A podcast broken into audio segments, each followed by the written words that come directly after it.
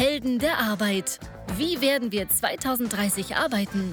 Der Podcast zur Zukunft der Arbeitswelt von Daniel Schaffelt und René Tillmann. Herzlich willkommen zu einer neuen Folge unseres Podcasts Helden der Arbeit. Schönen guten Morgen, René. Schönen guten Morgen, mein Lieber.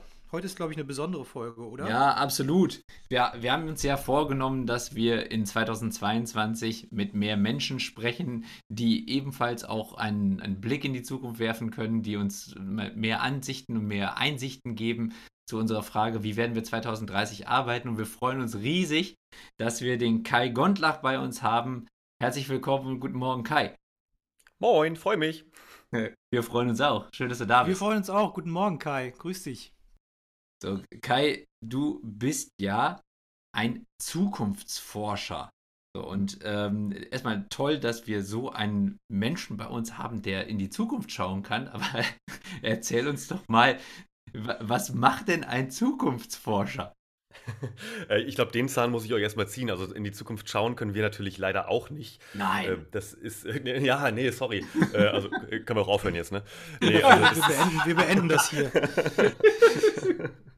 Es ist natürlich leider nicht so. Also ähm, auch wir greifen natürlich zurück auf das Repertoire, was man so hat als Mensch. Also ja, wir sind auch ganz normale Menschen, wir sind irgendwie nicht Aliens oder so. Wir arbeiten mit unterschiedlichen Methoden aus verschiedenen Wissenschaftszweigen und das macht uns eigentlich auch aus. Wir sind da jetzt nicht einzigartig, aber wir sind interdisziplinär aufgestellt. Ähm, ich komme ursprünglich aus der Soziologie und Politikwissenschaft und äh, habe dadurch sozusagen so ein bisschen so einen Blick eher auf Gesellschaftsthemen und ein bisschen so Wirtschaftsthemen und so. Und was wir im Grunde machen, ist eben nicht Prognosen zu erstellen, sondern Szenarien zu erstellen. Also was könnte passieren, was ist wahrscheinlich, wenn man sozusagen die Pfade, die wir heute schon sehen, naja, weiterspinnt. Okay, das heißt also, ihr arbeitet lieber mit Daten als mit der Glaskugel. Ja. also ich habe natürlich eine Glaskugel, äh, logisch, aber äh, ja, aber die ein Glück leider nicht. ein Glück, das, das, passt ja sonst irgendwie nicht zum Bild. Ne? genau. Jetzt, jetzt ist ja so, dass wir, dass wir uns mit unserem Podcast immer wieder um das Thema drehen, äh, wie werden wir 2030 arbeiten. Und da handelt es sich natürlich, also wir, wir haben natürlich häufig das Thema KI und moderne Technologien und ähm, natürlich Managementmethoden, kulturelle Entwicklung etc.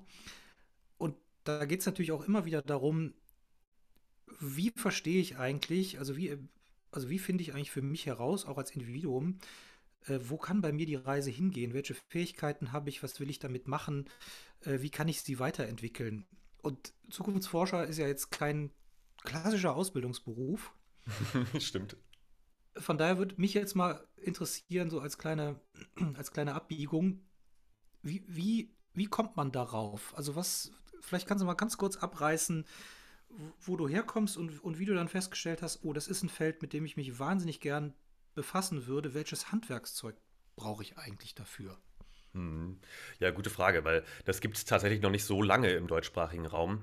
Also im Grunde ist die Zukunftsforschung so alt wie die Menschheit selbst, wenn du so mhm. willst, mhm. was natürlich viel so mit Orakeln zu tun hat und mit dem Wunsch, irgendwie besser einschätzen zu können, was auf uns zukommt.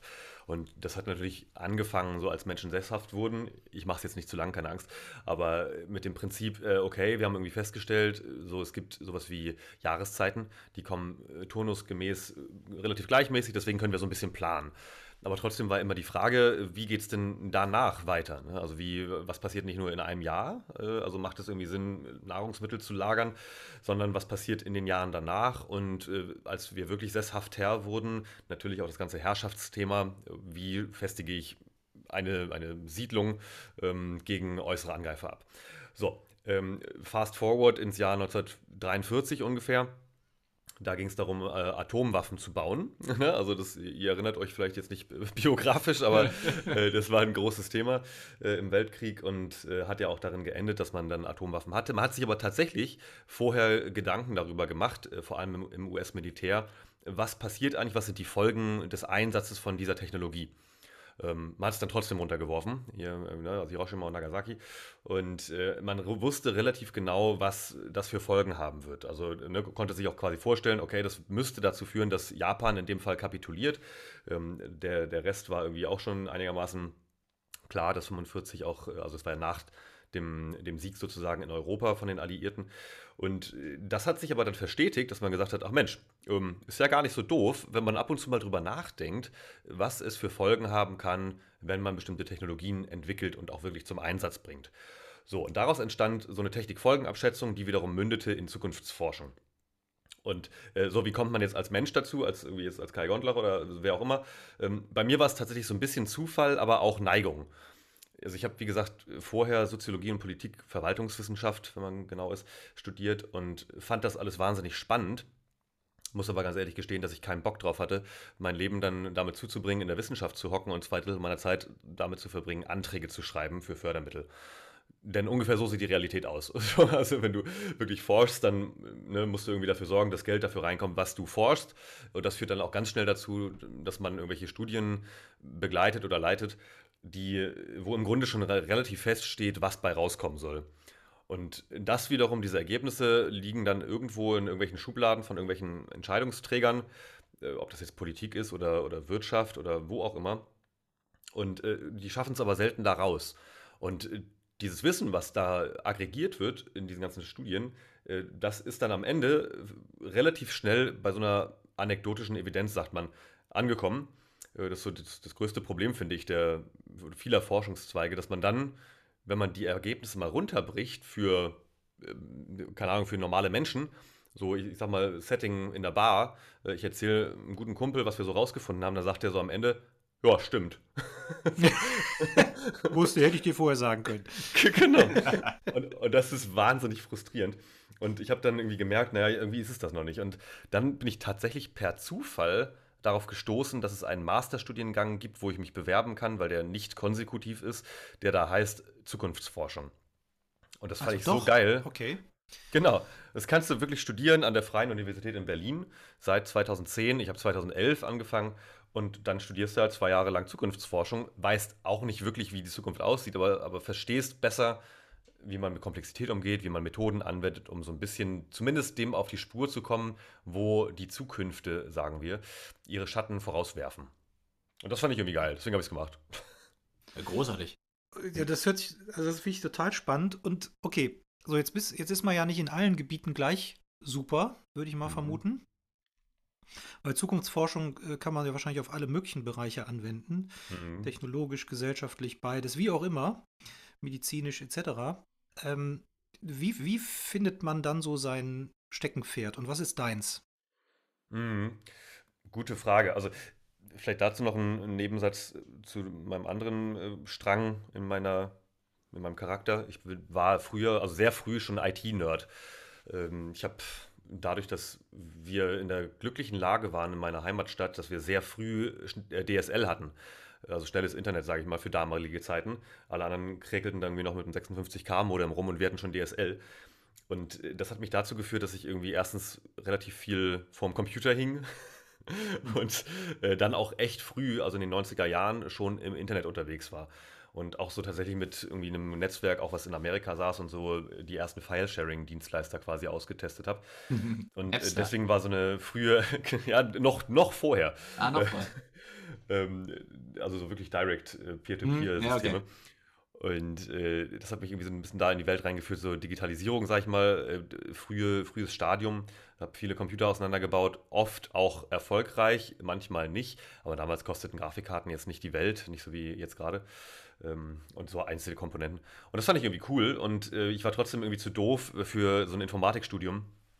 Zumindest so in Physik und Mathe. Und äh, das war aber das, der, eine Strang und deswegen ist dieses das Steckenpferd tatsächlich geblieben. Also alles, was mit digitalen Themen zu tun hat, ob das Software oder Hardware ist, ob das Quantencomputer oder Blockchain ist, äh, das fasziniert mich nach wie vor. Äh, und das ist auch so ein, ein wichtiger Strang in dem, was ich sonst so tue. Auf der anderen Seite, wie gesagt, mit dem Einschlag Soziologe und Politikwissenschaftler ist das so, ich äh, stelle mir häufiger die Frage, wie hält die Gesellschaft zusammen? Äh, wo, wo sind sozusagen Stellschrauben äh, oder auch Ursachen für bestimmte Phänomene, die wir beobachten, ob das jetzt ne, aktuelle Themen sind, sowas wie die angebliche Spaltung der Gesellschaft durch Corona. Äh, Achtung, böses Wort gesagt, ähm, oder äh, was auch immer, also wie, wie, wieso handeln Menschengruppen, wie sie handeln. Mhm. Und äh, dadurch bin ich natürlich schnell auch in diesen Bereich gekommen, Arbeitswelt, weil das natürlich eins, ein Thema ist, was den allergrößten Teil der Gesellschaft irgendwie mehr oder weniger täglich beschäftigt. Und ja, da genau in diesem Spannungsfeld zwischen Technologie und Arbeit und natürlich Freizeit und ähm, individueller Entwicklung äh, kann man sehr viel machen. Und das ist dann schon viel, sag ich mal. Okay, aber ich meine, da hast ja dann in der Tat ja dann ein paar spannende Themen, die du miteinander kombinierst und die uns ja auch sehr stark beschäftigen, also auch schon in unserem Podcast seit, seit, seit zwei Jahren. Und da würde mich ja natürlich jetzt auch sofort die Frage interessieren, wenn du äh, diese Themen so gemeinsam betrachtest und wir uns ja die Frage stellen, wie werden wir 2030 arbeiten, hast du da eine spontane Antwort drauf? Äh, spontan klingt immer nach pauschal. Das ist natürlich wahnsinnig schwer. Also, äh, das ist sowieso das. Also, wenn, wenn du einen Trendforscher fragst, auch da ganz wichtige Unterteilung: äh, Trendforscher haben immer die eine Antwort und wissen, wie es aussehen wird, äh, was natürlich gelogen ist oder zumindest mal, ich sag mal, überspitzt. Also, das Einzige, was man pauschal sagen kann, ist, dass nichts genauso sein wird, wie das irgendjemand behauptet hat. Also, so nach dem Motto: nichts ist so gewiss wie der Wandel. Aber es gibt so ein paar grobe Rahmenbedingungen, die man ziemlich sicher mit hoher Wahrscheinlichkeit, ist auch ein gefährliches Wort, ich sage eher Konsistenz, quasi vordenken kann. Äh, also wenn man sozusagen alle Faktoren, die man kennt, wir nennen das Schlüsselfaktoren, zusammenpackt in eine große Salatschüssel und dann mal ordentlich umrührt, dann bleiben eigentlich nur so ein paar, ich sag mal so irgendwo zwischen fünf und zehn Szenarien übrig. Äh, wenn man jetzt mal die Wildcards außen vor lässt, ja. Also Wild, Wildcards sind äh, so Themen, die relativ unwahrscheinlich sind, aber wenn sie eintreten, extrem wirkungsvoll. Schwarze also, Schwäne. Ja, schwarze Schwäne sind noch mal ein bisschen schlimmer, weil die hat man wirklich gar nicht auf dem Schirm gehabt. Also äh, auch Corona zum Beispiel war kein schwarzer Schwan, mhm. äh, weil Corona war seit Jahr, Jahrzehnten als tatsächlich auch als eine Mischung aus SARS und Coronaviren sozusagen vorgedacht. Ähm, das ist nochmal ein anderes Thema, warum man eigentlich nicht auf die Zukunftsforschung hört oder auf die Epidemiologen hm. und ja, so weiter. Das wäre dann jetzt meine nächste Frage geworden, wenn es kein schwarzer Schwan war. Ähm, okay, gut. Lassen mhm. wir das. Ja, es, es, war tatsächlich eine Wildcard. Also Wildcard äh, steht einfach dafür, dass es bestimmte Themen gibt, die man sich schon ausdenken kann, über die man schon mal ne, nachgedacht hat, was passieren könnte. Man weiß nicht, wann es passiert, aber man ist relativ sicher, dass es in den nächsten, und da gibt es dann verschiedene äh, Zeithorizonte, in den nächsten 5, 10, 50 Jahren passiert. Sowas wie Meteoriteneinschlag zum Beispiel. Man ist sich hundertprozentig sicher, dass eines Tages ein riesiger Meteorit auf die Erde knallen wird. Man weiß nur nicht, ob es eher in 100, 1000 oder einer Million Jahren passiert. Ähm, das wäre so eine Wildcard. Wäre halt ärgerlich, wenn es in drei Jahren passiert, weil dann kriegen wir es wahrscheinlich alle noch mit. Und wie gesagt, Corona war auch so ein Ding. So, aber zurück zur Ausgangsfrage. Äh, wie arbeiten wir in jetzt noch knapp acht Jahren? Ähm, ich würde ziemlich sicher davon ausgehen, dass erstens mal äh, weniger von uns in einem wirklich sehr großen Unternehmen angestellt sind. Dieses Konzept von 100% Vollanstellung geht merklich zurück. Und das haben auch die, ich sag mal, die Personalabteilungen der Großen schon seit einigen Jahren auf dem Schirm. Das hat auch viel dann mit ne, ja, einer juristischen Begleitung zu tun, auch regulatorische Rahmenbedingungen und so weiter. Aber letztlich geht es natürlich immer um den Fachkräftemangel. Also ich kann es nicht mehr hören, weil Fachkräftemangel ist auch immer so ein Thema, was man irgendwie seit 40, 50 Jahren kennt, dass das irgendwann eintreten wird. Und jetzt sind viele Arbeitgeber so, äh, ich kriege ja gar keine Arbeitskräfte mehr wo, wo hole ich denn jetzt meine gut qualifizierten Leute her? Ja, hm, hättest mal früher darüber nachgedacht. So, und äh, das ist das eine Thema, weil nämlich, ähm, ja klar, die Demografie altert, also die Menschen im Schnitt werden älter, äh, gehen dadurch jetzt immer mehr in Rente, hat was mit der Babyboomer-Generation zu tun und so. Äh, es kommen weniger rein und vor allem, was gut ist, viel Zuwanderung ist gut, brauchen wir auf jeden Fall noch mehr. Was schlecht ist, wir sind wahnsinnig schlecht nach wie vor darin, vernünftige Integrationsangebote zu machen sodass wir nicht nur viele Menschen zum Glück ins Land reinlassen sozusagen, sondern äh, ja, oder dann den Schritt eben nicht schaffen, die auch wirklich für den Arbeitsmarkt schnell fit zu machen. So, ähm, heißt also unterm Strich, viele große Arbeitgeber, die schaffen es so zum Teil, das zu kompensieren durch internationale Konzepte, wo man eben halt auch, was weiß ich, ein Team irgendwo in Bangladesch sitzen hat, die eben halt KI modellieren oder sonst irgendwas.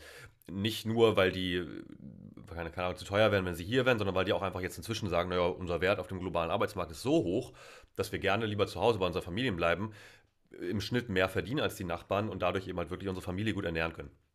So, das ist das eine. Das andere ist, ähm, insbesondere jetzt, äh, spätestens mit, dem, mit der Wahl der Ampelregierung, haben wir wirklich gute Chancen, politisch auch, dass das Thema Selbstständigkeit und Unternehmertum besser äh, unterstützt wird. Das ist ja immer noch so ein Hemmschuh für viele Menschen, zu sagen, ich mache mich jetzt wirklich selbstständig, äh, aus Angst, ähm, aus also Verlustangst oder auch aus der, der Angst, irgendwie durch soziale Raster zu fallen und äh, spätestens in den, äh, mit den, also in den eigenen 50er Jahren sozusagen äh, dann nicht mehr weitermachen zu können und dann eben halt keine Krankenversicherung mehr zu haben. Das muss halt heute alles nicht mehr sein und erst recht nicht in den nächsten Jahren.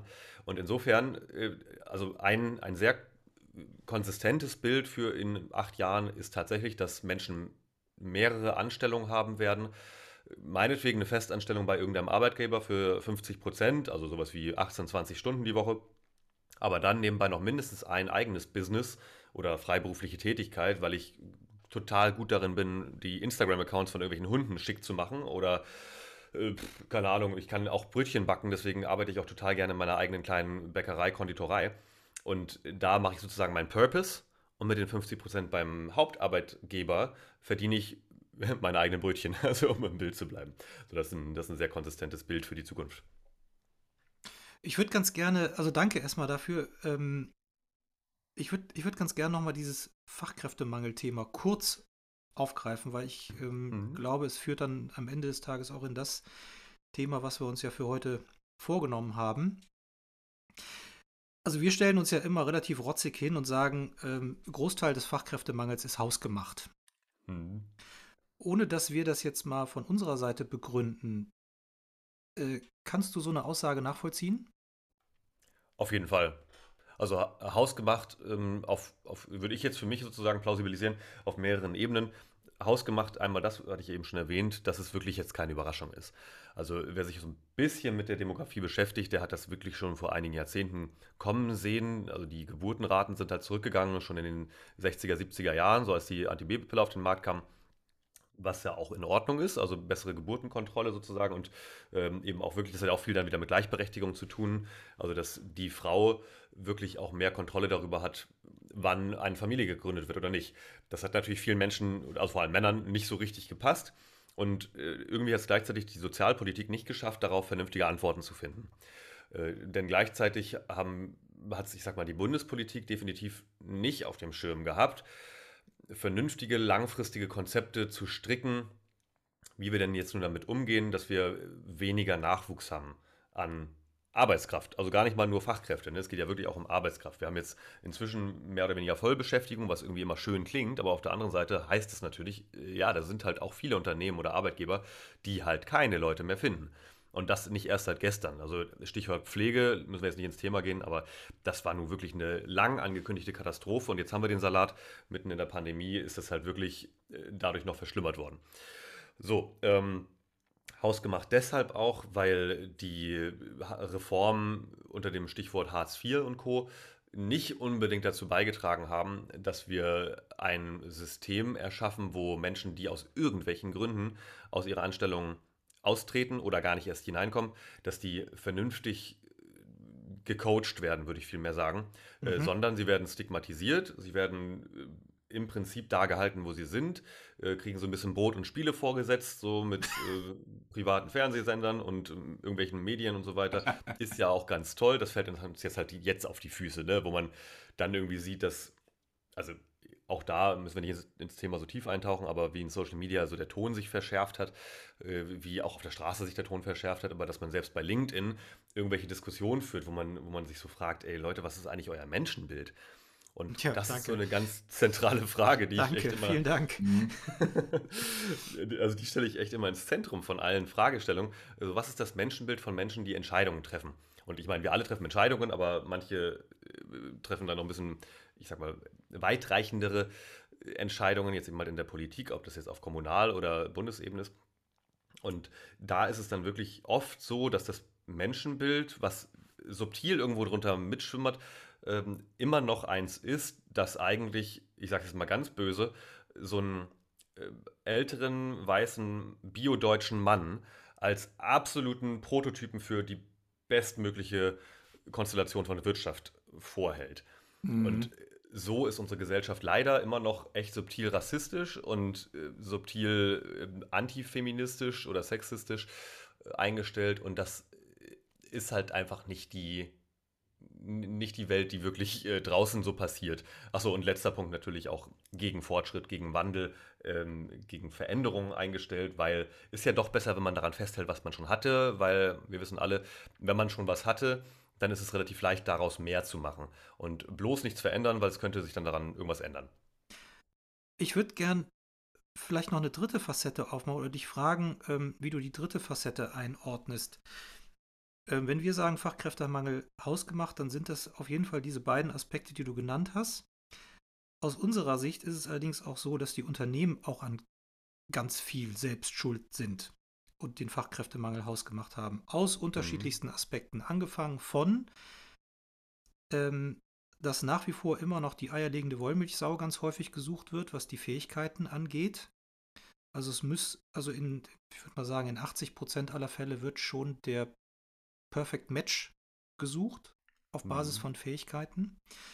Ähm, das ist mal das eine. Das zweite ist, wir haben den Eindruck, dass ja, 95 Prozent der Personalabteilungen reine Durchlauferhitzer sind für Fachbereiche, die irgendwelche Anforderungen formulieren, äh, ohne dass sie strategisch mit Unternehmensstrategie, äh, wie auch immer, für die nächsten Jahre wirklich durchgeplant sind. Wie ist da dein Eindruck? Absolut, genau das. Das hat auch viel tatsächlich mit der Ausbildung an Hochschulen zu tun. Auch da alles, was irgendwo wirtschaftswissenschaftlich geprägt ist, ist meiner Beobachtung nach, das gilt garantiert nicht für jede Hochschule oder Universität oder Fachhochschule oder was auch immer, aber so für alle, die ich mir angeschaut habe, genauer, da ist es in den Studiengängen schon noch so, dass genau dieses Bild, was du gerade beschrieben hast, auch einfach als völlig logisch dargestellt wird. Also die Eigenlogik des Systems Wirtschaft wird dann null hinterfragt und man, man zitiert immer noch Adam Smith total falsch äh, oder Karl Marx völlig falsch. Also es geht hier, äh, also ich bin kein Kommunist, ne, nicht falsch verstehen, aber Karl Marx hat im Grunde eine, eine ziemlich smarte Zukunftsforschung gemacht und Adam Smith genauso. Die haben im Grunde das Gleiche geschrieben, äh, werden aber äh, so ein bisschen äh, dichotom gegenübergestellt, so nach dem Motto, ja, der eine war voll der, voll der Begründer der neo, neoliberalen Wirtschaftsweltordnung und der andere voll der Begründer des Kapi äh, Kommunismus. Stimmt halt beides nicht. Ähm, das Problem ist, äh, das mündete dann darin, und das, die, die ja, Früchte ernten wir jetzt irgendwie ähm, wohl oder übel, äh, dass dieses Personalthema wirklich eins ist, was immer ausschließlich dazu dient, Personalentwicklung zu machen. Und auch das ist so ein Term, der, der irgendwie auch schöner klingt, als er ist. In Wirklichkeit arbeiten die wirklich noch mit dem Stichwort Humanressourcen. Und das muss ich sagen, so als, also ich würde sagen, ich bin irgendwo so als Posthumanist eingestellt. Ähm, ich finde das echt schwierig, Menschen als eine Ressource zu begreifen. Denn das, was wir eigentlich, du sagst es ja, langfristig tun müssten, wenn wir eine, eine kollaborative Gesellschaft wären, wäre ja eher die Lebensläufe der einzelnen Individuen ernst zu nehmen und jeder Person das zu ermöglichen, was sie selbst voranbringt. Und das kann auch bedeuten, und das muss es im Übrigen auch in einer modernen Wirtschaft äh, oder auch Gesellschaft, das kann auch bedeuten, okay, wir machen jetzt hier, wir stecken jetzt meinetwegen auch Geld natürlich als in Form von Fortbildung äh, oder in Form von einer Bildungsreise oder meinetwegen auch zwei Wochen Gran Canaria mit einem äh, äh, Spanischkurs dahinter, von dem vielleicht nicht viel hängen bleibt, aber es war halt eine geile Zeit. Völlig in Ordnung. Und dann kann es aber dazu führen, dass die Person dann nach einem Jahr sagt, okay, danke, war nett, äh, aber ich gehe dann mal, ich gehe zu einem anderen Arbeitgeber und ich mache mich selbstständig oder was auch immer. Und äh, das zurück zu dem Personalentwicklungsthema, das begreift eher so äh, diese Fortbildungsthematik nach dem Motto, ähm, ah, okay, du bist hier bei uns meinetwegen im Business Development angestellt. Äh, du brauchst definitiv eine Fortbildung in, in modernem äh, Projektmanagement und wie man mit den neuesten SAP-Tools bei uns im ERP-System umgehen kann, bla bla bla. Aber das ist immer nur der Eigennutz, der dahinter steckt. Mhm. Also wie du sagst, das wird nur entwickelt für die interne Weiterentwicklung, weil man das zumindest ein bisschen messen kann, ob das dann Vorteile bringt. Ob das die Person, die diese Fortbildung erhält, überhaupt interessiert oder irgendwie weiterbringt und ihre Motivation erhöht, wird überhaupt nicht gefragt. Also das wird dann quasi verkauft, auch von den Führungskräften, die müssen das dann durchboxen. Äh, du machst jetzt so eine Fortbildung, so nach dem Motto, ja. äh, ist mir egal, ob du da Bock drauf hast oder nicht, aber äh, das ist meiner, also im, im Jahr 2022 definitiv die falsche Herangehensweise. Das kann mal richtig gewesen sein, das war wahrscheinlich auch mal richtig in einer Zeit, in der äh, Menschen vielleicht im Schnitt noch ein bisschen weniger gut ausgebildet waren als heute, aber das, das kriegst du heute einfach auch nicht mehr vermittelt. Ja. Was wäre die richtige Herangehensweise aus deiner Sicht? Äh, die richtige Herangehensweise ist definitiv irgendwo digital gestützt, also irgendwo auf digitalen Plattformen, wo ich äh, vielleicht auch zum Teil wie bei HighJob tatsächlich, jetzt ein bisschen Werbung für euch, aber äh, einfach wirklich gucken kann, äh, was sind eigentlich meine Stärken, was ist aber vor allem das, was mich antreibt. Und das kann natürlich auch jede Person für sich selbst machen. Ich habe äh, schon tausend solche Dinge selbst ausprobiert und so. Jetzt gerade hänge ich auf dem 6-Minuten-Tagebuch, auch nochmal Fremdwerbung. Ganz tolles Teil, weil man da einfach regelmäßig dazu angehalten ist, sich selbst Gedanken zu machen, sich zu reflektieren was kann ich eigentlich, was will ich eigentlich? Nun bin ich natürlich schon in der Position, ich bin selbstständig, aber so für Menschen, die in einem Job hängen und eigentlich innerlich zumindest mal mindestens keinen Bock haben oder sich morgens echt aus dem Bett irgendwie rausquälen müssen, insbesondere jetzt in Homeoffice-Zeiten ähm, oder zum Pendeln irgendwo quälen müssen, weil nicht jeder hat das Glück, dass er von zu Hause aus arbeiten kann. Äh, gibt ja doch Berufe, die irgendwie auch Sinn ergeben, dass man dann da ist, äh, wo man arbeitet. Und äh, die quälen sich da zum Teil hin. Die merken irgendwie oft, also bis zur Hälfte übrigens, es gibt verschiedenste Studien, das geht von ungefähr einem Drittel bis über die Hälfte der Personen haben innerlich im Grunde gekündigt, aber trauen sich nicht, diesen Schritt zu gehen.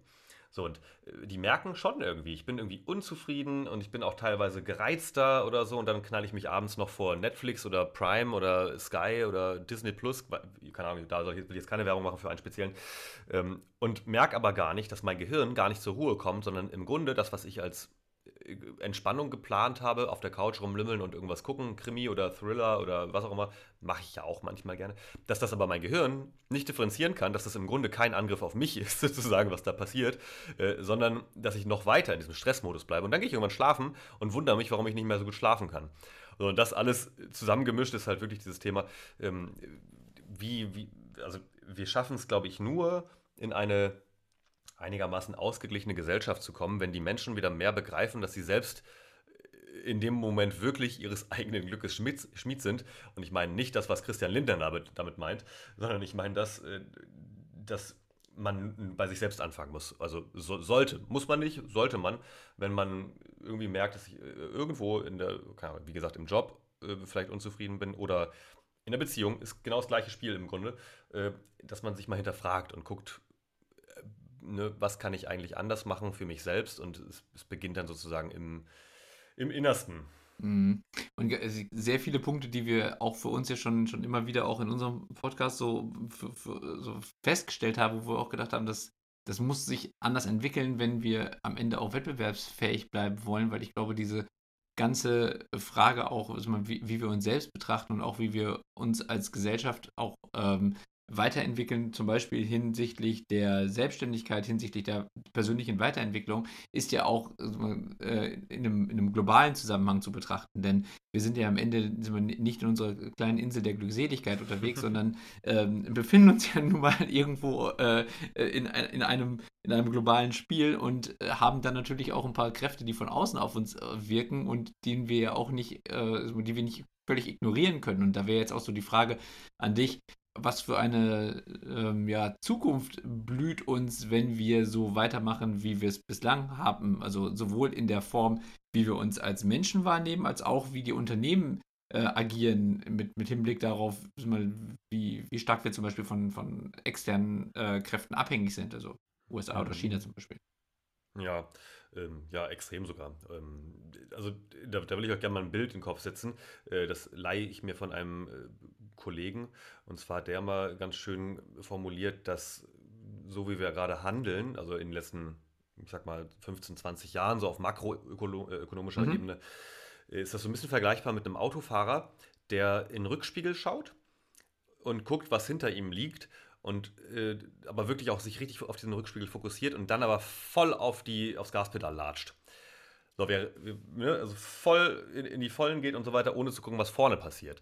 Und das ist echt so ein Ding, das ist leider systemisch angelegt. Also wir sind traditionell wahnsinnig schlecht darin, dass, also es hat ein bisschen was mit den Deutschen zu tun oder auch mit der, mit der Kulturidentität des mitteleuropäischen Raums, könnte man sagen, eher sich an Traditionen zu klammern. Also ich meine, das geht auch runter bis äh, Griechenland, Italien, ähm, also wo sozusagen die Wiege der Demokratie und so weiter, äh, alles ganz toll. Aber wenn man sich immer nur auf seinen Triumphen der Vergangenheit ausruht, dann äh, wird man halt ab und also eines Tages mal mit diesem Auto, in dem wir gerade sitzen, wirklich gegen die Wand knallen.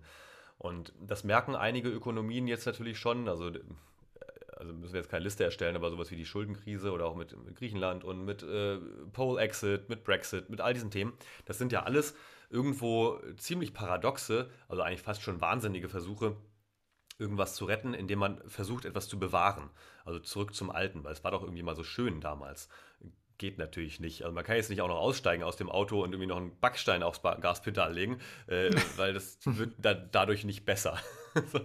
ähm, das ein anderes Bild, was da ganz gut passt, ist dieses Kaninchen vor der Schlange-Bild, glaube ich, weil äh, es gibt die Prognosen. Also du hast jetzt gerade schon USA und China erwähnt. Äh, es gibt wahnsinnig tolle, äh, ich sag mal, Startup-Hubs oder Innovationszentren auch in anderen Teilen der Welt, ob es jetzt Israel ist oder äh, Kenia oder Singapur oder sonst was, keine Ahnung, wo wirklich äh, ja, ich sag mal, Lösungen, die in der Wissenschaft oft entwickelt wurden, wirklich schnell auf die Straße gebracht werden. Und das ist hier leider nach wie vor echt undenkbar. Wir haben so große Schwierigkeiten, aus unserer Spitzenforschung, die tatsächlich international immer noch extrem angesehen ist, etwas zu machen, was man nutzen kann. Äh, also das versackt dann schnell in irgendwelchen Konzernstrukturen oder im Mittelstand zum Teil, wo man dann mal ein Projektchen macht und mal guckt, können wir denn damit was anfangen. Aber in Wirklichkeit will man ja nicht das Gesamtkonstrukt von dem eigenen Unternehmen oder von, einer, äh, von einem Wirtschaftsverband oder von einem Mittelstandsverband wirklich mal hinterfragen. Also was ist das System dahinter? Und mhm. dieses System, ich habe es vorhin schon mal genannt, ist halt nach wie vor ein sehr patriarchal organisiertes, ein sehr auf Macht und Kontrolle fokussiertes.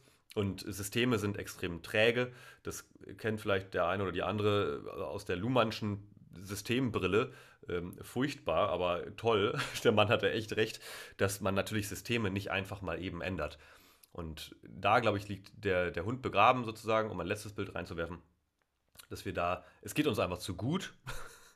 Das muss man einfach so sagen. Wir, wir ruhen uns nach wie vor auf den Triumphen der Vergangenheit aus und tun uns schwer damit, auch den Menschen zu glauben, die nicht nur ich, sondern auch andere Menschen, die mit Zukünften zu tun haben, die eigentlich schon sehen, auf welche Wand wir gerade zu rasen, aber die ein ganz bisschen vielleicht nur äh, beim Auto, in dem wir sitzen, verändern wollen, vielleicht den Rückspiegel jetzt auch nochmal beleuchtet machen oder so, damit man das besser sehen kann, was da hinter uns liegt. äh, aber das war es dann auch. Also außer kosmetischer Veränderung geht da gar nichts. So, ich bin jetzt mal, ähm, komme jetzt mal aus einer, aus einer ganz anderen Einflugschneise äh, was, was maßt du dir da an? Also, was soll das denn für eine Wand sein, auf die wir zurasen? Es, äh, es läuft doch. Wir haben Vollbeschäftigung, ja, ähm, die, die Unternehmen finden schon gar keine Arbeitskräfte mehr. Ähm, ist doch alles Taco. Ja, stimmt. Ja, genau. Und also ich meine, also das. Ja, Steuereinnahmen sprudeln zum Teil trotz Pandemie. Mhm. Läuft doch. Wo ist dein Problem? Genau, läuft total gut. Ähm, mein, also mein Problem wäre, wenn ich das jetzt einem äh, jemandem entgegnen müsste, der, äh, der du natürlich nicht bist in Wirklichkeit, sondern der vielleicht im Arbeitsministerium äh, sitzt und irgendwelche ähm, Maßnahmen plant oder so, dem würde ich natürlich ganz klar sagen, da schau dir mal an, wie viele Branchen oder auch äh, also Teile von Branchen in den letzten 20 Jahren, äh, jetzt nehmen wir das böse Wort Digitalisierung mal wieder in den Mund, einfach mal von heute auf morgen obsolet geworden sind ähm, oder teilweise Tätigkeiten obsolet geworden sind von Menschengruppen. Und wir reden hier nicht von einer kompletten Automatisierung von aller Arbeitskraft, das ist völliger Humbug. Also auch da gibt es wieder irgendwelche Studien, von wegen US-Forscher haben herausgefunden, ich kann es nicht mehr hören, äh, oder, oder schwedische Wissenschaftler haben entdeckt, okay, ja, schön, ähm, hinterfragt mal die Methode.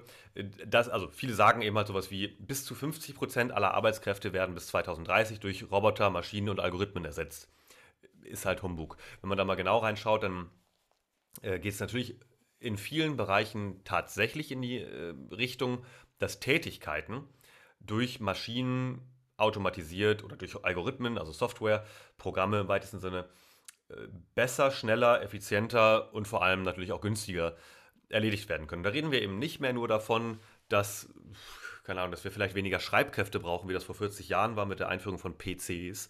Total krasses Teil. Ähm, oder vor 60, 70 Jahren, als äh, die Personen, oft Frauen tatsächlich, in den Telefonschaltzentralen tatsächlich Gespräche zugestellt haben. Die brauchte man irgendwann nicht mehr, als man diese, diese Logik quasi elektrisiert hat. Also nicht wirklich digitalisiert, sondern ähm, automatisiert in dem Sinne. Ja. So, das passiert jetzt halt auch in sehr, sehr vielen anderen Bereichen, denn da sind wir jetzt beim Thema KI angekommen. Ich vermute, das war auch die Überleitung.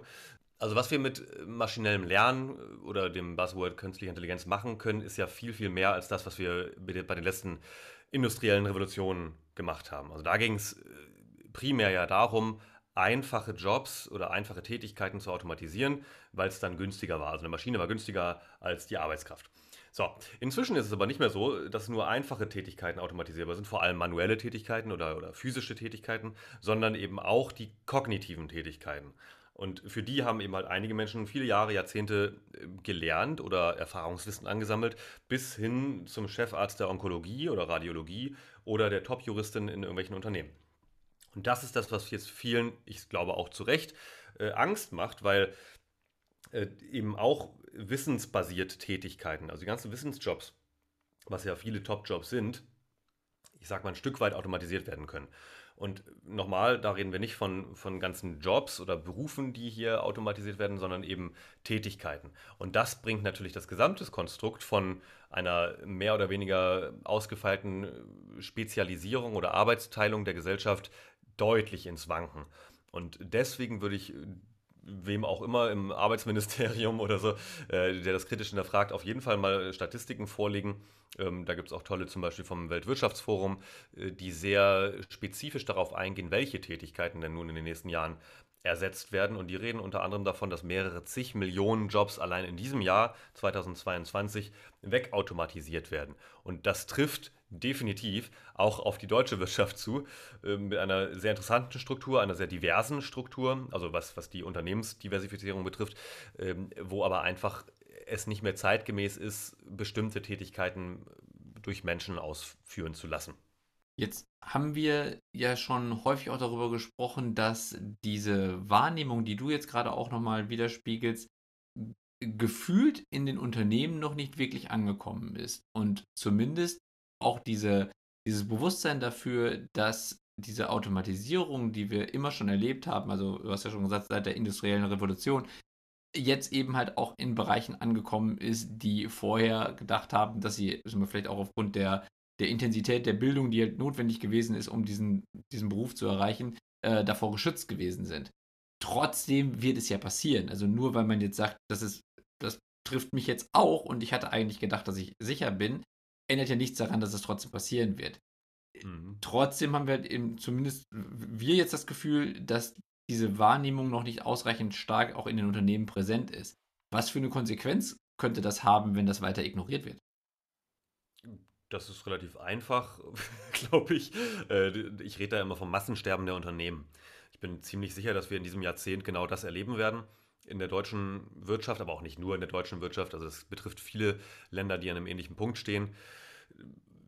Massensterben klingt sehr drastisch und das ist auch bewusst so gewählt, weil das wirklich zu einer massenhaften Liquidierung von Unternehmen führen wird. Das wird wie eine, wie eine Tsunami-Welle sozusagen kommen. Also nicht auf einen Tag, also nicht jetzt irgendwie am 1. Januar 2023 sind alle weg und alle sowieso nicht, darum geht es ja auch nicht. Äh, es geht eher darum, dass Stück für Stück ähm, allein, also aus den, vor allem aus den Metropolen heraus, so sich dieser Zeitgeist auch in die Fläche transferiert, sage ich mal. Also äh, das sickert so langsam durch, dieses Verständnis von, ach Mensch, wenn ich, äh, keine Ahnung, jetzt mal als mittelständisches oder kleines Unternehmen äh, einen bestimmten Teil meiner Prozesse, Abläufe mal digitalisiere, also auch wirklich digitalisiere und nicht Praktikanten einstelle, die irgendwelche Sachen einscannen, sondern wirklich digitalisiere, dann merke ich, ach, ach krass, ich brauche eigentlich gar nicht mehr so viel ähm, Overhead, also ich brauche gar nicht so viel Bürokratie und, und irgendwelche, ich sag mal, Steuerungsfunktionen im Unternehmen. Das könnte man eigentlich auch in die Abteilung selbst verlagern. Äh, da sind wir übrigens auch wieder beim Thema HR, weil eine zentralisierte Personalabteilung macht vielleicht bei 50 Mitarbeiterinnen und Mitarbeitern Sinn, aber nicht bei mehr als 100, äh, sondern das macht halt bitte schon jedes Team selbst. Also die Entwicklung und dieses Einstellen von neuen Leuten. Aber äh, zurück zum Punkt.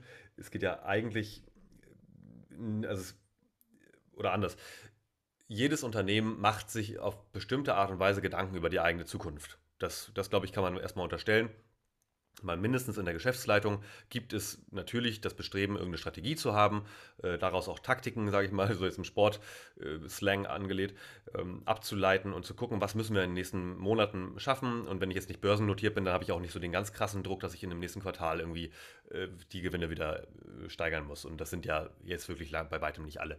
Also ich würde schon unterstellen, dass die allermeisten Unternehmen äh, wirklich vom kleinen Malerbetrieb bis hin zu größeren, weiß nicht, Maschinenbau, Hidden Champions, äh, dass die sich Gedanken darüber machen. Aber der Horizont ist, glaube ich, oder das beobachte ich ähnlich wie ihr, auch wirklich nicht ausreichend. Äh, also jedes Unternehmen, jedes wirtschaftlich agierende Unternehmen muss sich jetzt am besten Gedanken darüber machen, wie es sich selbst kannibalisieren kann. Denn sonst macht es jemand anderes. Und das habe nicht ich mir ausgedacht, sondern Steve Jobs. Und der hatte recht tatsächlich an der Stelle. Ähm, denn es ist nur eine Frage der Zeit. Also praktisch alles, also nennt mir, keine Ahnung, fünf Branchen und ich sage euch genau, wie die disruptiert werden können in den nächsten Jahren. Äh, völlig egal, das geht alles. Es ist nur eine Frage, wann es tatsächlich ankommt. Technologisch können wir fast alles ersetzen. Ich bin bei manchen skeptisch, ob es wirklich auch gemacht wird, ob es sich lohnt oder so. Aber äh, die Sache ist die, äh, es schadet nicht, sich Gedanken darüber zu machen, wie ich mich selbst disruptieren könnte. Denn eines Tages werde ich den Plan brauchen. Vielleicht erlebe ich das nicht mehr mit, sondern mein Nachfolger oder meine Nachfolgerin, aber es macht trotzdem Sinn, dieses Szenario einmal durchgespielt zu haben, um für den Fall der Fälle, wenn Amazon jetzt doch in den Gesundheitsversicherungsmarkt in Deutschland einsteigt, dann habe ich schon mal darüber nachgedacht und weiß, wie sozusagen, wie, die, wie der Ausweg aussehen könnte. Und ist das ein Problem, was in Deutschland vielleicht noch etwas stärker präsent ist als in anderen Ländern? Aber ah, da kann ich jetzt nicht, nicht ganz stichhaltig argumentieren. Also ich schaue mir natürlich andere Länder an.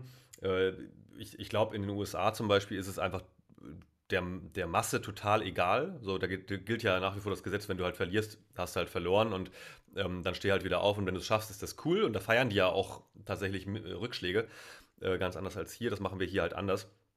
Also ich würde schon in Europa bleiben, ähm, wo es ähnliche ähm, nicht Volkswirtschaften, aber ähnlich gepolte Gesellschaften gibt. Also wenn man jetzt nicht ganz so weit geht, nach Österreich zum Beispiel, da hat man sicherlich eine ähnliche Situation, die ähm, auch vor dem Problem steht, irgendwie sehr traditionsbehaftet zu sein, was ja auch gut und richtig sein mag, aber ähm, eben nicht mit der, mit der notwendigen Renovation oder auch Exnovation umzugehen. Also mal alte, altgewohnte Muster und Technologien zu hinterfragen. Also ich glaube, es ist aber schon in Deutschland extrem, weil natürlich so als, als stärkste Volkswirtschaft im europäischen Raum ist das schon ein Punkt, von dem am Ende auch ein großer Teil der Weltwirtschaft abhängt, äh, von unseren Exporten und so weiter. Das heißt, wenn, wenn es hier knallt, dann knallt es äh, fortfolgend, auch dann auch da wieder das Tsunami-Bild, auch auf der ganzen Welt in irgendwelchen Bereichen. Okay, das ist jetzt etwas düstere Aussichten, die du da zeichnest. Also vor allen Dingen, mhm. weil wenn du jetzt von einem Massensterben der Unternehmen sprichst, dann klingt das ja auch nicht so, als ob wir so weitermachen können wie bisher. Was mhm. würdest du denn sagen, was, was müssen wir vielleicht jetzt, also generell als, ja, als Deutsche oder als, als Mensch, die halt irgendwo in, in, Unternehmen tätig sind, vielleicht auch irgendwie für ein Unternehmen verantwortlich sind. Was müssen wir denn tun? Welche Fragen müssen wir uns jetzt stellen? Du hast ja gerade gesagt, wir, dürfen, wir müssen uns fragen, wie wir uns selbst kannibalisieren können. Also welche, welche Handlungsanweisungen könntest du uns geben, damit wir für die Zukunft gewappnet sind? Also die eine ist immer wahnsinnig schwer. Also da muss man natürlich sehr generisch bleiben. Mm, auf irgendeinem Level würde ich natürlich sagen, klar, das kommt auf meinen Berufsstand heraus, äh, macht euch mehr Gedanken über Zukünfte. Und mhm. das, kann, das kann man auch lernen, falls man es nicht so gut kann. Äh, es ergibt aber total Sinn, einfach immer mehr Alternativen durchzuspielen äh, in einer Welt, die immer komplexer also nicht komplexer wird, wenn man ehrlich ist, aber wo immer mehr Komplexität auch an uns herangetragen wird. Ähm, das hat viel auch mit eigener Entwicklung übrigens zu tun. Also das ganze Thema Digital Detox mal wirklich ernst zu nehmen und das nicht nur irgendwie einmal im Jahr für drei Tage schweigen, sondern irgendwie wirklich jeden Tag irgendwelche Rituale einzuführen, die einen so ein bisschen mehr erden. Das ist das eine Thema ähm, und die Zeit kann sich jeder nehmen. Das andere Thema ist wirklich mal auch gelernte Konzepte neu zu lernen. Also das, das klass klassischste Beispiel, glaube ich, ist, gibt es ein Superlativ von klassisch? Ich weiß nicht. Das klassische Beispiel ist ähm, äh, das Darwin-Thema. Also jetzt reden ja irgendwie alle von Resilienz und dass wir resilienter werden müssen, von wegen hier Pandemie und alles. Äh, Finde ich ja totalen Quatsch, weil die, die Resilienz-Definition, äh, die da oft irgendwie so äh, wie die Sau durchs Dorf getrieben wird, ist eigentlich eine falsche. Denn viele begreifen Resilienz als etwas, das dazu dienen soll, einen vorherigen Status quo wiederherzustellen. Aber Leute, ganz ehrlich, äh, das, also Teil der, der Definition von Krise ist ja, dass der Status quo, den man vorher hatte, unwiederbringlich weg ist. Wie soll man denn dann bitte schön zum Status quo davor zurückkehren? Das ist ja komplett wahnsinnig. Und das ist leider trotzdem die Logik, nach der Systeme ticken weil man eben halt doch daran festhalten will. So, und äh, Definition hinterfragen heißt für mich auch Darwin hinterfragen, also nicht grundsätzlich hinterfragen, Evolution ist schon alles richtig und so, aber dieses typische Thema, und das ist jetzt auch keine neue Erkenntnis, äh, von wegen der Stärkste setzt sich durch, ist halt auch Quatsch. Nee, der Anpassungsfähigste setzt sich durch oder das anpassungsfähigste Unternehmen. Und dazu gehört es eben zum Teil auch die eigenen also die eigene Aufbauorganisation, die eigene Struktur, natürlich auch sich selbst, die eigenen Angestellten, die Märkte, die Dienstleister, die Prozesse, alles mal wirklich zu hinterfragen. Und damit fängt es wirklich an. Also das kann ich generisch auf jeden Fall sagen, das ist für jeden oder jedes Unternehmen, das es noch nicht getan hat, absolute Hausaufgabe. Wenn ihr es noch nicht gemacht habt, dann bitte jetzt einmal drei Tage komplett einschließen mit allen Angestellten. Und also bei Zoom natürlich jetzt im Augenblick oder WebEx oder wo auch immer. Und mal wirklich substanziell darüber sprechen, wie man es schaffen kann, in, also das Unternehmen neu zu denken. Und übrigens, das kostet auch gar nicht viel Geld. Äh, man kann es schaffen, innerhalb von einem halben Jahr, egal, also Unternehmen, egal welcher Größe, komplett umzukrempeln und wirklich viel, draus, äh, viel rauszuholen. Man muss sich nur halt trauen. Mhm. Ich, ich komme nochmal von einem anderen Blickwinkel. Du redest hier so martialisch von Massensterben. Aber wie soll das denn funktionieren? Was löst das Massensterben denn überhaupt aus? Also wir haben auf der einen Seite, sagst du, in Universitäten, also gerade auch in, also wir bleiben mal in, in Deutschland, an deutschen Universitäten wird, äh, wird Spitzenforschung betrieben, äh, die findet aber kaum den Weg in den Markt, versickert in Konzernen, wie auch immer. So. Hm. Das ist mal das eine Beispiel. Das zweite Beispiel ist das ganze Thema Startup-Ökosystem. Ja, Berlin mag da vielleicht äh, anders sein als der Rest in Deutschland. Aber wie viel Technologie wird da wirklich gefördert? Mit wie viel Geld? Also wie schnell gehen mhm. solche Unternehmen wirklich nach vorne? In meiner Wahrnehmung ist es tendenziell eher langsam und vieles versickert. Auch hier. Mhm. Das machen sicherlich USA, China, Israel deutlich konsequenter. Also, Wer soll denn dann den Unternehmen, die heute angeblich vom Massensterben bedroht sind, die Butter vom Brot nehmen, wenn da kaum, wenn da kaum was nachwachsen kann? Was, was wird denn da passieren? Und warum? Ah, genau, also total richtig. Natürlich sind äh, Startups nicht die Heilsbringer der, der Wirtschaft oder, oder vor allem auch nicht der, der Tod der Wirtschaft sozusagen. Ähm, und das muss man nochmal ins Verhältnis setzen. Wenn ich von Massensterben spreche, heißt Masse ja nicht alle. Äh, Massensterben kann ja auch bedeuten, dass ein nennenswerter Anteil innerhalb praktisch aller Branchen davon betroffen sein wird. Äh, nicht zuletzt dadurch, dass äh, beispielsweise Innovationen, die es in die Masse schaffen oder in die Fläche schaffen, äh, dann das Zeug dazu haben, den, den Branchenprimus zu übernehmen. Ähm, oder der Branchenprimus selbst macht's und sagt also, keine Ahnung, ähm, in irgendeinem Landkreis, keine Ahnung, nehmen wir mal Kreis Steinburg. Da komme ich ursprünglich gebürtig her, in Schleswig-Holstein. Das ist ein tatsächlich interessanter Landkreis, flächig relativ groß, relativ wenig äh, Menschen, die da leben, aber ähm, eine ganz, also inzwischen wieder relativ intakte Wirtschaft. So, da gibt es natürlich, was weiß ich, diverse, ich sag mal einfach Tischlereien. Das ist mir jetzt spontan eingefallen. Damit kann jeder was anfangen ganz viele kleine Tischlereien ähm, und jede von denen hat vermutlich mindestens eine Person, die angestellt ist, die sich darum kümmert, Aufträge anzunehmen und äh, zu, zu verteilen und die äh, Terminpläne vielleicht äh, der, der angestellten Tischlerinnen und Tischler irgendwie up-to-date zu halten. So, wenn jetzt aber einer dieser großen Tischlereien sagt, ähm, ach Mensch, also eigentlich könnte man das doch ganz gut mehr oder weniger automatisieren, also Auftragsvergabe ähm, und auch Fördermittel ähm, einholen oder ne, also das ganze Innovations- oder, oder Modernisierungsthema. Ähm, und wir müssen einfach nur einen besseren Markenauftritt machen, äh, weil schaut euch mal die Websites an von Tischlereien. Äh, die sind wahrscheinlich noch nicht im Jahr 2022 angekommen. In der Masse. Ich will jetzt hier niemanden irgendwie vors, vors Schienbein treten, ne, aber in der Masse nicht angekommen. Wahrscheinlich findet man die meisten auch nicht bei Google. ähm, so, dann sagt jetzt aber einer, na komm, wir machen da jetzt den krassen Service raus, so ein bisschen wie My Hammer so ungefähr. Äh, wir machen die Übertischlerei für ganz Kreis Steinburg. Ähm, und bitteschön, falls es jemand umsetzt und dadurch sehr reich werden wird, die, die Idee war jetzt umsonst. Ähm, dann sagt er halt, ja komm, äh, total geiler Markenauftritt, wir investieren jetzt irgendwie 10.000 Euro in, in, Google Ads pro Monat und ähm, holen sozusagen den gesamten Wettbewerb zu uns rein, äh, stellen auch die, die Angestellten aller anderen Tischlereien bei uns an, auf Zeitarbeitsverträgen, dass sie auch im Schnitt mehr verdienen, äh, aber trotzdem abgesichert sind und äh, aber auch flexiblere Arbeitszeiten haben, weil wenn wir so einen großen Pool von Arbeitskräften haben, dann gibt es bei uns nicht einen einzigen Kunden mehr, der keinen Tischler bekommt. Das ist unser Leistungsversprechen. Und ne, also wenn du das jetzt machst, dann werden übermorgen alle anderen Tischlereien im Kreis Steinburg leider zumachen müssen. Und genau so funktioniert Disruption. Also ne, es, es dauert eine Weile, bis man bis man einen hat, der oder eine hat, die, die sich traut, sowas auch wirklich in die Masse zu bringen. Und dann passiert's. Und dann ist es passiert und dann beschweren sich alle, dass niemand gewarnt hat. Also das ist leider genau das Prinzip, äh, warum ich es auch nicht mehr hören kann, dass wir, also ne, Disruption und so weiter, ähm, die, die deutsche Wirtschaft, vor allem die deutsche Industrie, moniert seit Jahren oder Jahrzehnten, dass wir von China überholt werden, dass jetzt hier so viele chinesische äh, Anteilseigner in großen Unternehmen, Stichwort Daimler, auch mit drin sitzen und so weiter. Und da sage ich, ja, so what? Also ganz ehrlich, es war, kam jetzt echt mit langer Ankündigung.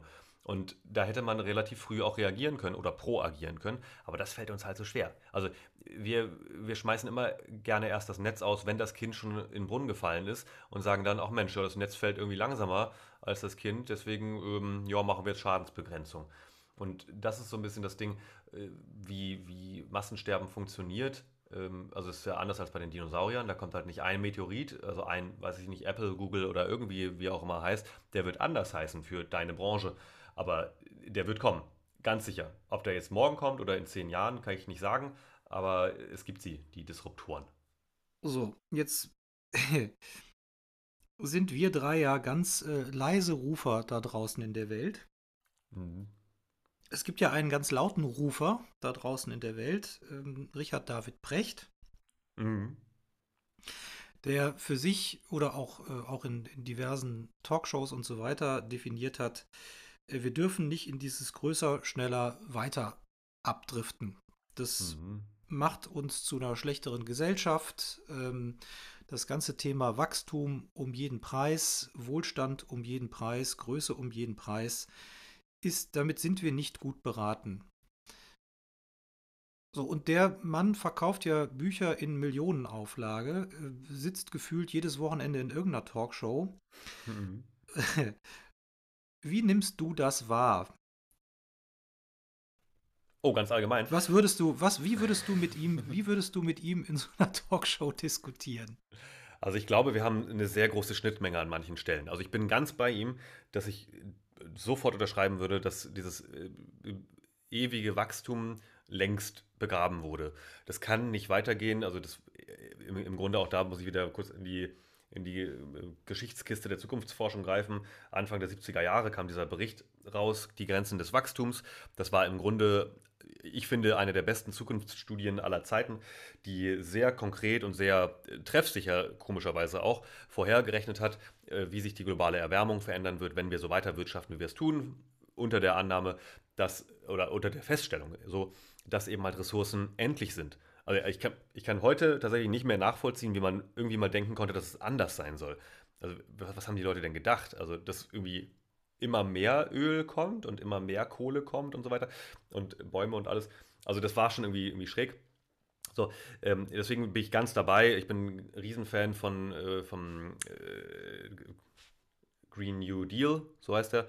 Also davon, die gesamten Ökonomien der Weltwirtschaft wirklich umzubauen und neue Indikatoren für Glückseligkeit zu finden als Konsum. Ich muss auch ganz ehrlich zugeben, dass ich selbst einigermaßen bei mir bin und nicht so sehr konsumorientiert. Ich bin sehr postmateriell eingestellt, deswegen fällt es mir vielleicht ein bisschen leichter, auch so zu denken wenn ich jetzt aus einer anderen Generation käme, ähm, könnte das anders aussehen.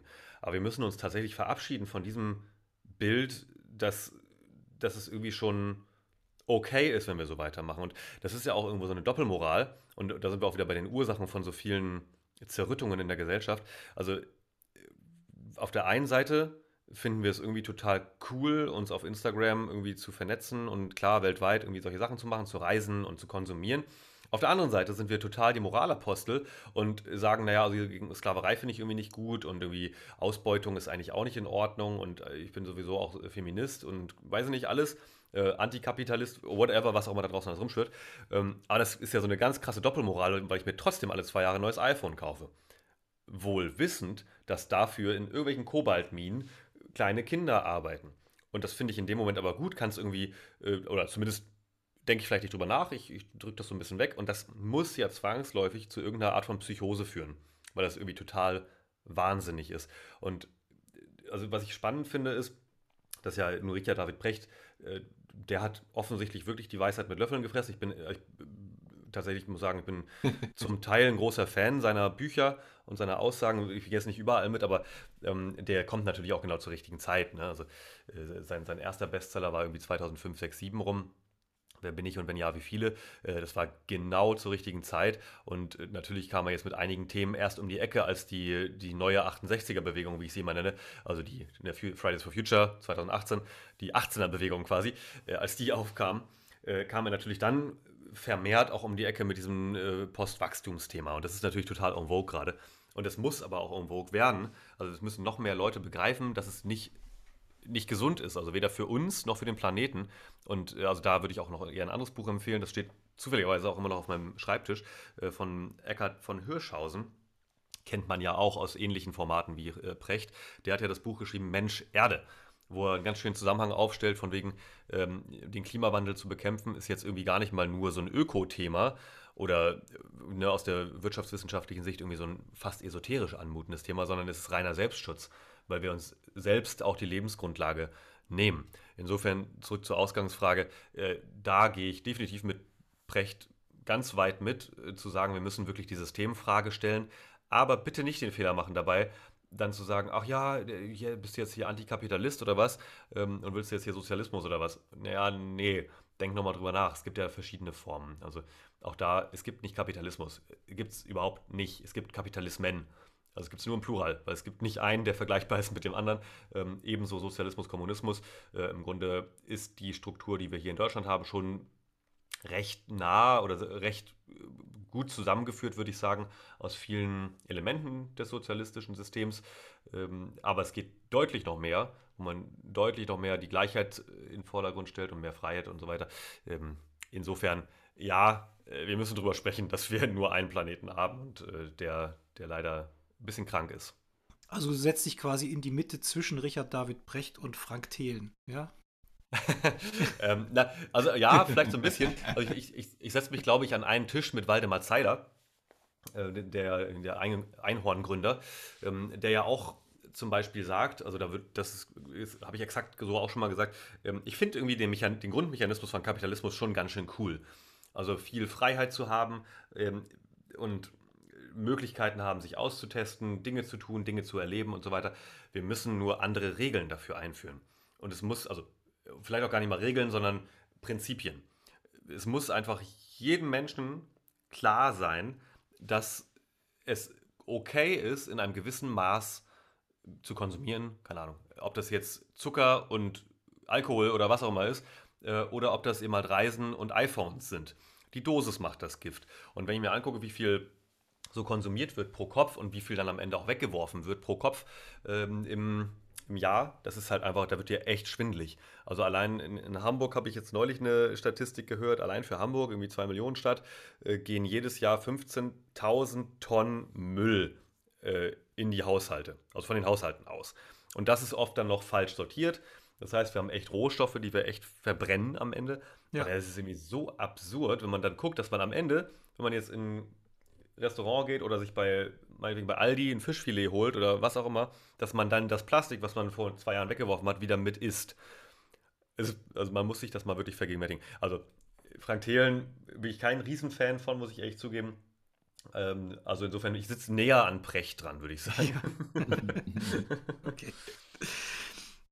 Ähm, kommen wir nochmal zu diesem Massensterben zurück und ähm, der, der Unternehmen. Ähm, so jetzt, jetzt, jetzt können wir uns ja als, als Unternehmensgründer oder als Führungskräfte oder was auch immer, in welcher Art von Unternehmen ich mich jetzt nun mal gerade befinde oder für, für welches ich mich verantwortlich zeige, natürlich hinsetzen und sagen, so Leute, ja, jetzt überlegen wir uns mal alle lustig, wie wir uns selber kannibalisieren können. Zu Beginn haben wir auch darüber gesprochen, dass die Haltung, bleiben wir mal auch mal wieder in Deutschland, ähm, der Gesellschaft an sich ja auch eher fortschritts, ja, feindlich will ich jetzt nicht sagen, aber mindestens mal kritisch ist. Ähm, was muss in der Haltung passieren? Wie kann ich, wie kann, ja, wie kann so eine Gesellschaft dahingehend entwickelt werden, dass sie in der Betrachtung des Fortschritts und auch in der Gestaltung der Zukunft offener wird? Ja, wenn ich darauf jetzt Gibt's die Antwort einfach mal schnell hätte. Ja, ja, genau. Aber, aber ist das, äh, das ist doch wahrscheinlich schon auch ein Problem, die Haltung dazu, oder? Definitiv. Äh, gleichzeitig muss ich ganz kurz relativieren. Es ist ja nicht so, dass niemand Lust auf Veränderung hätte oder auf Fortschritt oder auf den Einsatz fortschrittlicher Technologien, äh, sondern dass auch das ist so ein, zum Teil ein Narrativ, was kursiert, was aber nicht ganz zutrifft. Äh, damit hatte ich mich beschäftigt im Rahmen von dem Buch, was wir gerade rausgebracht haben. German Angst wird das ja oft genannt. Ähm, das war, also stammt eigentlich aus Kriegszeiten der Begriff, aber wurde auch, äh, als das Internet eingeführt wurde und so weiter, hieß es dann immer, ja, die Deutschen haben irgendwie immer Angst vor allem. Und also es ist wirklich ein internationaler Begriff, ne? German Angst. Und die FDP hat es für sich so ein bisschen reklamiert in den letzten Wahlkämpfen, ja. Ja, um Gottes Willen, ja. ähm, ja, aber also ist schon irgendwie auch ein bisschen was dran. Äh, aber ich würde es halt äh, tatsächlich relativieren, kann man inzwischen auch datenbasiert machen. Also es ist echt empirisch ähm, standfest, dass das nicht stimmt. Äh, dass beispielsweise Angestellte in Unternehmen Angst davor hätten, dass KI eingesetzt wird, weil sie dann irgendwie vielleicht wegrationalisiert werden. Stimmt nicht. Wenn du die mal gefragt hättest vorher, dann würdest du herausfinden, dass die meisten Menschen da schon Bock drauf hätten, sich weniger um repetitive Aufgaben kümmern zu müssen, wenn sie vorher, und das ist immer das große Aber, wenn sie vorher umgeschult werden beispielsweise oder immer die Chance haben, im Unternehmen zu bleiben oder einen anderen Job finden. Keine Ahnung. Das Problem war, dass wir halt meistens, ähm, ist ja auch bequemer, erstmal von oben sozusagen die Hierarchien fragen und die Führungskräfte fragen oder die Geschäftsleitungen fragen, äh, hier setzt ihr eigentlich KI ein und die so, nee, ja, warum denn nicht? Ja, die Leute haben Angst davor. Ah, okay. Also, das ist erstmal, muss man erstmal relativieren. Ähm, wie man das ändern kann, da habe ich natürlich ein paar Ideen zu, aber äh, ich glaube, das ist nichts, was man jetzt irgendwie in zwei, drei Monaten oder Jahren ändern kann. Also womit man beginnen müsste, wäre das Schulfach Geschichte durch Schulfach Zukunft äh, zu ersetzen, wenn man schon Fächer haben muss. Also das ist, äh, es passiert viel zu wenig Zukunft an Schulen. Was auch damit zu tun hat, weil man es schwer kontrollieren kann. Man kann keinen, oder man kann schon, aber nicht so äh, konkret einen Lehrplan erstellen für das Schulfach Zukunft oder Zukünfte noch viel besser. Äh, das muss vielleicht auch kein Schulfach sein, aber es muss wirklich von jeder Lehrkraft einfach mal verbreitet werden, dass es cool ist, sich über Zukünfte Gedanken zu machen. Und es ist, macht total Sinn, jetzt nicht tagträumerisch irgendwie äh, irgendwas sich auszudenken, auch das kann man mal machen, aber es macht total Sinn, sich die wahrscheinlichen Zukünfte für den eigenen Umkreis mal zu überlegen, allein schon, ob es jetzt privat ist. Äh, ne, also wie, wie sieht denn meine Familie eigentlich in fünf Jahren aus? Äh, wie will ich in fünf Jahren vielleicht nicht aussehen, aber was mache ich dann? Ähm, damit geht's los, aber eben auch so ein bisschen über den Tellerrand hinausgeschaut. Ähm, der Beruf, den ich vielleicht jetzt gerade lerne oder das Fach, was ich gerade studiere, äh, brauche ich das eigentlich in zehn Jahren noch? Macht es jetzt noch Sinn, ein Jurastudium zu beginnen? Äh, ich würde sagen, nein, ähm, aus verschiedenen Gründen. Aber so, wir brauchen mehr, mehr dieses Zukünfte-Denken. Und das ist tatsächlich auch nichts, was, was nur ich sage, sondern das sagt auch die UNESCO, die also von den Vereinten Nationen praktisch für, für Bildung, Wissenschaft und Kultur zuständig sind.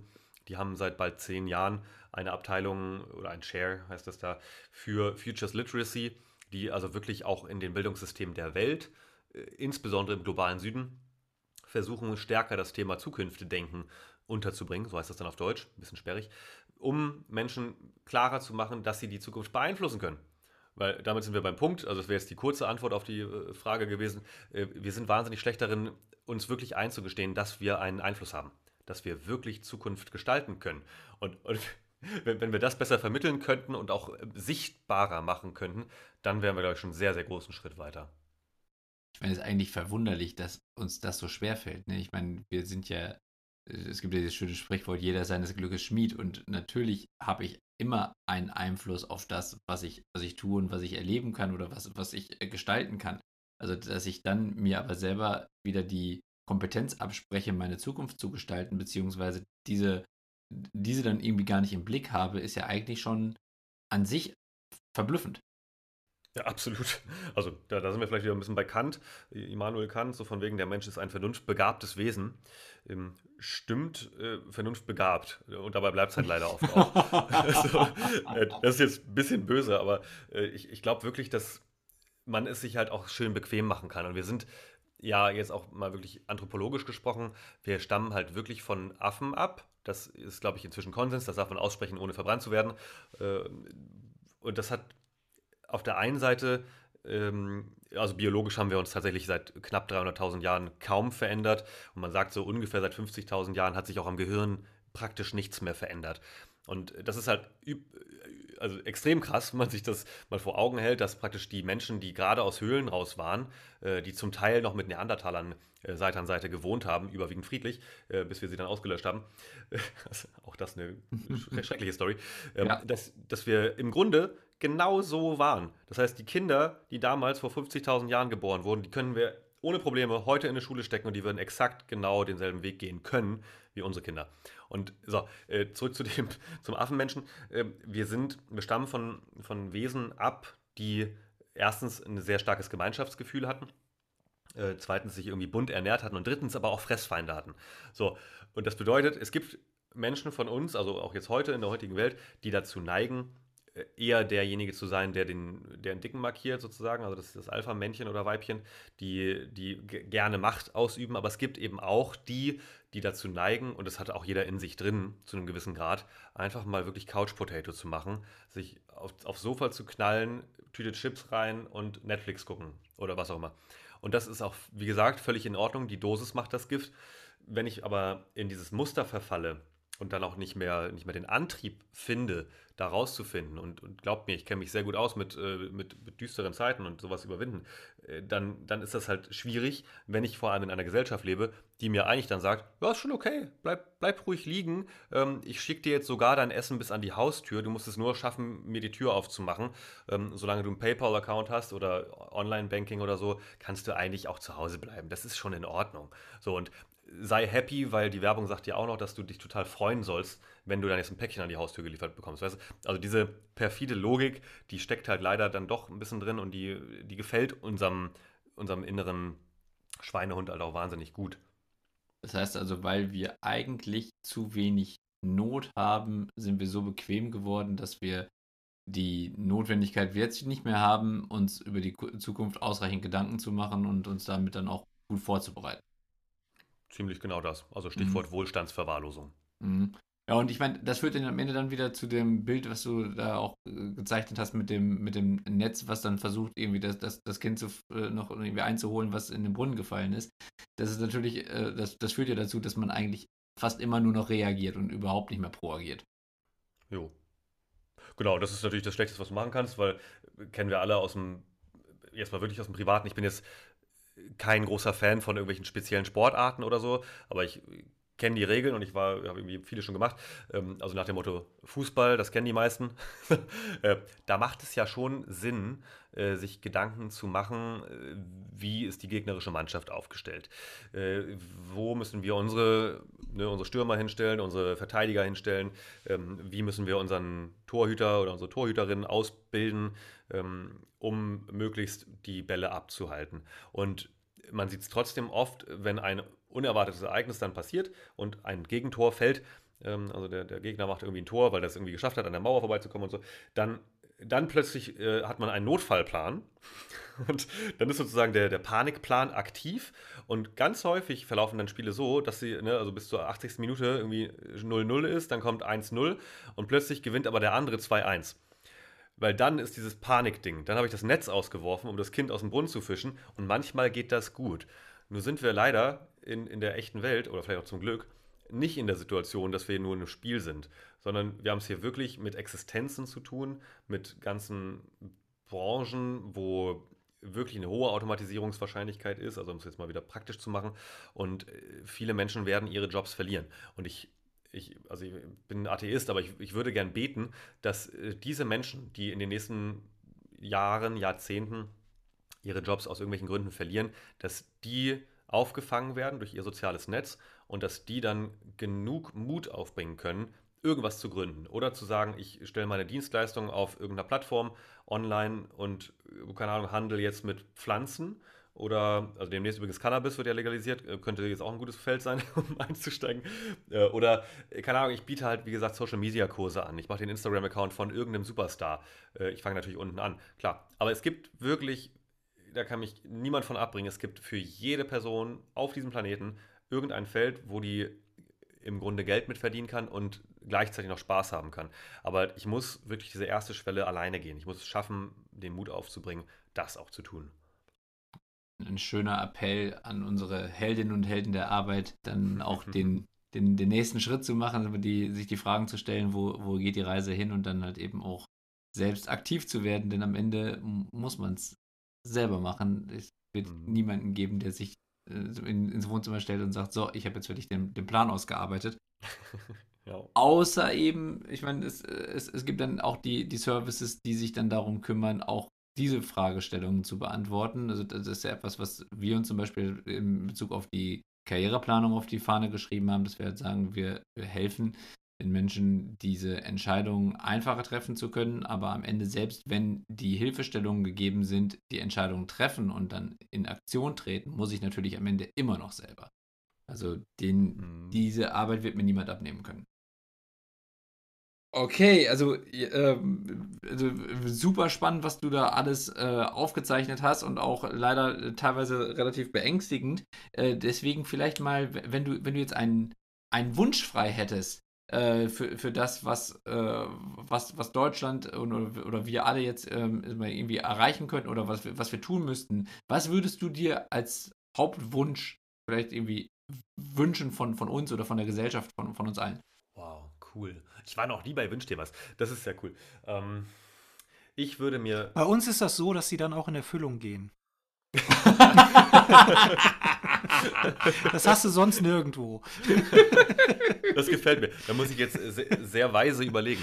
Also, ähm, also ich, ich, ich würde mir tatsächlich wünschen, das ist vielleicht, also das, das klingt vielleicht erstmal bescheiden, aber ich würde mir wirklich wünschen, dass jeder einzelne Mensch auf dem Planeten, total bescheiden, ähm, äh, von heute auf morgen Empathie entwickelt. Und oh. also jeder, jeder kann das. Ich glaube, das ist genau wie Vernunft. Wir sind begabt zur Empathie, aber wir sind es nicht. Wir sind zu, zu wenig empathisch. Und ich glaube, das ist der aller, das aller, allerwichtigste Fundament für respektvollen Umgang und ähm, Empathie heißt ja auch, also sowohl für die Menschen im Umkreis als auch für jemanden, der vielleicht, wie gesagt, in der Kobaltmine irgendwo ähm, im Chat sitzt. Ähm, dadurch setzt sich nämlich das Gesamtbild besser zusammen. Und ich würde sagen, es ist auch eine der wichtigsten Kompetenzen, wenn man irgendwie Zukunftsforschung macht, äh, verstehen zu können, wie es den Menschen geht, die am Ende der Werkbank sozusagen für einen arbeiten, ob das jetzt äh, Angestellte sind oder eben ja, die Leute, die halt mein iPhone bauen. Ja, ich glaube, ich bleibe dabei. Empathie finde ich gut. Toll. Finde find ich einen sehr schönen Wunsch. Und du hast ja gerade gesagt, also man muss sich ja die ganze Zeit hinterfragen, auch äh, was, was wird mit der eigenen Zukunft passieren, was wird mit dem eigenen Job passieren. Du hast ja zum Beispiel äh, Juristen konkret benannt und äh, die Frage gestellt, so, sollte man noch Jura studieren? Eher nein. So, jetzt bist du ja selber Zukunftsforscher. Gibt es auch für dich zum Beispiel eine Fähigkeit, von der du sagst, die musst du noch lernen, um in den nächsten Jahren deinen Job weiter ausüben zu können. Also bei mir ist oft so, wenn ich sowas entdecke, dann mache ich das gleich. Äh, was leider dazu führt, dass ich äh, oft sehr viele Dinge gleichzeitig tue. Äh, ich glaube, da muss man auch so ein bisschen für gemacht sein, also ein bisschen Multitasking-mäßig, was natürlich nicht geht im Grunde. Man kann nicht wirklich Multitasking gleichzeitig, aber ihr wisst, was ich meine. Also äh, verschiedene Stränge, verschiedene Projekte gleichzeitig vorantreiben. Und ich weiß auch, dass ich leider zu den Menschen gehöre, die wenige dieser Stränge dann wirklich bis zum Ende durchverfolgen. Also ich habe schon diverse Fortbildungen angefangen oder eben halt so die, die ersten äh, Elemente sozusagen mitgemacht, ob das jetzt Online-Marketing war oder äh, die Grundlagen von KI-Programmierung oder äh, you name it. Ähm, ich glaube tatsächlich, dass es ein bisschen in die, in die Richtung geht. Also was ich definitiv für mich brauche, ist, ich bin wahnsinnig schlecht darin, äh, meine Dienstleistungen rauszubringen. Also, ich sag mal Stichwort Sales, Vertrieb. Mhm. Ähm, da habe ich aber auch ehrlich gesagt keine Lust drauf, weil ich, weil ich lieber, lieber mich über Inhalte definiere. Und bisher läuft es halt auch so ganz gut, sag ich mal, dass das dann auch irgendwo hängen bleibt und dann irgendwer mal eines Tages sagt, na komm, den laden wir mal ein, hier für einen Vortrag oder für ein, für ein Forschungsprojekt oder was auch immer, ich mache ja alles Mögliche. Insofern, also das wäre eigentlich der Skill, den ich, den ich wirklich mal schulen sollte. Hm. ähm, aber ich neige eher dazu, den zu umgehen, indem ich kluge Menschen in meinem Netzwerk weiß ähm, und die für mich zum Teil auch arbeiten, äh, wo dass ich solche Dinge auslagere oder dass ich zum Teil auch Dinge automatisiere, wo ich selbst persönlich keinen Bock drauf habe. Und ja, das ist es, glaube ich. Das macht ja auch Sinn. Vielleicht noch eine, eine letzte Abschlussfrage, weil unsere, unser Leitmotiv ist ja, wie werden wir 2030 arbeiten? Wie wirst du, also wie wird Kai Gondlach 2030 arbeiten? Wirst du dann noch Zukunftsforscher sein? Ähm, also ich definiere mich ehrlich gesagt immer weniger über diesen Zukunftsforscher-Begriff, weil auch nach sechs Jahren Zukunftsforscher sein, muss ich immer noch erklären, was Zukunftsforscher eigentlich machen. Und das ist so ein bisschen, äh, es ist zwar irgendwie auch schön, äh, es werden auch mehr. Nicht? Wie gesagt, diesen Studiengang gibt es seit äh, jetzt zwölf Jahren, also bald zwölf Jahren. Äh, es gibt also jetzt immer mehr auch studierte Zukunftsforschende, die in ganz unterschiedlichen äh, Bereichen aktiv sind. Und das ist total toll, da so ein Netzwerk auch zu haben. Äh, aber auf der anderen Seite, äh, ich glaube, es, es geht äh, in eine ganz andere Richtung. Also ich publiziere immer mehr und merke, dass mir das viel Spaß bringt. Jetzt gerade war ich Herausgeber, aber ich will eigentlich auch eigene Bücher verlegen, habe aber, also möchte dafür gerne irgendeinen, nicht irgendeinen, aber ich habe so eine, so eine Shortlist quasi von drei, vier Verlagen, die ich dazu gerne bewegen möchte. Das heißt, ich bin wahrscheinlich irgendwie im Jahr 2030 Autor, primär, ähm, weil ich irgendwelche Bücher geschrieben habe, die vielleicht sogar mal auf irgendeiner Bestsellerliste gelandet sind. Ähm, ob das jetzt bei Amazon in einem sehr kleinen Unterbereich war oder vielleicht sogar die Spiegel-Bestsellerliste. Man soll ja immer groß denken. Insofern, ich glaube, also äh, am, am Ende des Tages, also meine Beschreibung vor ein paar Jahren, wurde mal unterschrieben als äh, Andersdenker Quermacher. Was ich sehr schön finde, weil es nicht den Querdenker drin hat, der jetzt quasi verbrannt ist. Und ich glaube, das, das wird mich immer begleiten. Also in welcher Form auch immer, ob das Bücher sind, Vorträge, äh, Beratungs-, Coaching-Projekte, äh, whatever. Also da, da gibt es genug Bedarf und es macht mir genug Spaß, dass mich das genau antreiben wird, auch das in acht Jahren noch zu tun. Toll. Dann würde ich sagen, drücken wir dir dabei ganz doll die Daumen. Es hat riesen Spaß gemacht, mit dir zu sprechen über die Zukunft und auch wenn du ein paar Thesen aufgestellt hast, die uns ja zu, zumindest ein bisschen die Schweißperlen auf die Stirn treiben dürften und sollten, war es trotzdem immer sehr erhellend, sehr erfrischend und es hat mir sehr viel Spaß gemacht oder es hat uns sehr viel Spaß gemacht und deswegen vielen Dank, dass du bei uns gewesen bist. Ja, vielen Dank. Auch von meiner Seite aus vielen, vielen lieben Dank, Kai. Das war hochgradig spannend. Ja, cool. Danke euch. Sehr gerne. Und dann hören wir uns in zwei Wochen wieder, wenn es wieder heißt Helden der Arbeit. Macht's gut. Bis dann. Das war eine weitere Episode der Helden der Arbeit von Daniel Schaffelt und René Tillmann. Das hat dir gefallen? Dann abonniere uns jetzt, um keine Folge zu verpassen. Weitere Infos findest du auf www.heldenderarbeit.me. Ach ja, eine Bewertung wäre ein Träumchen.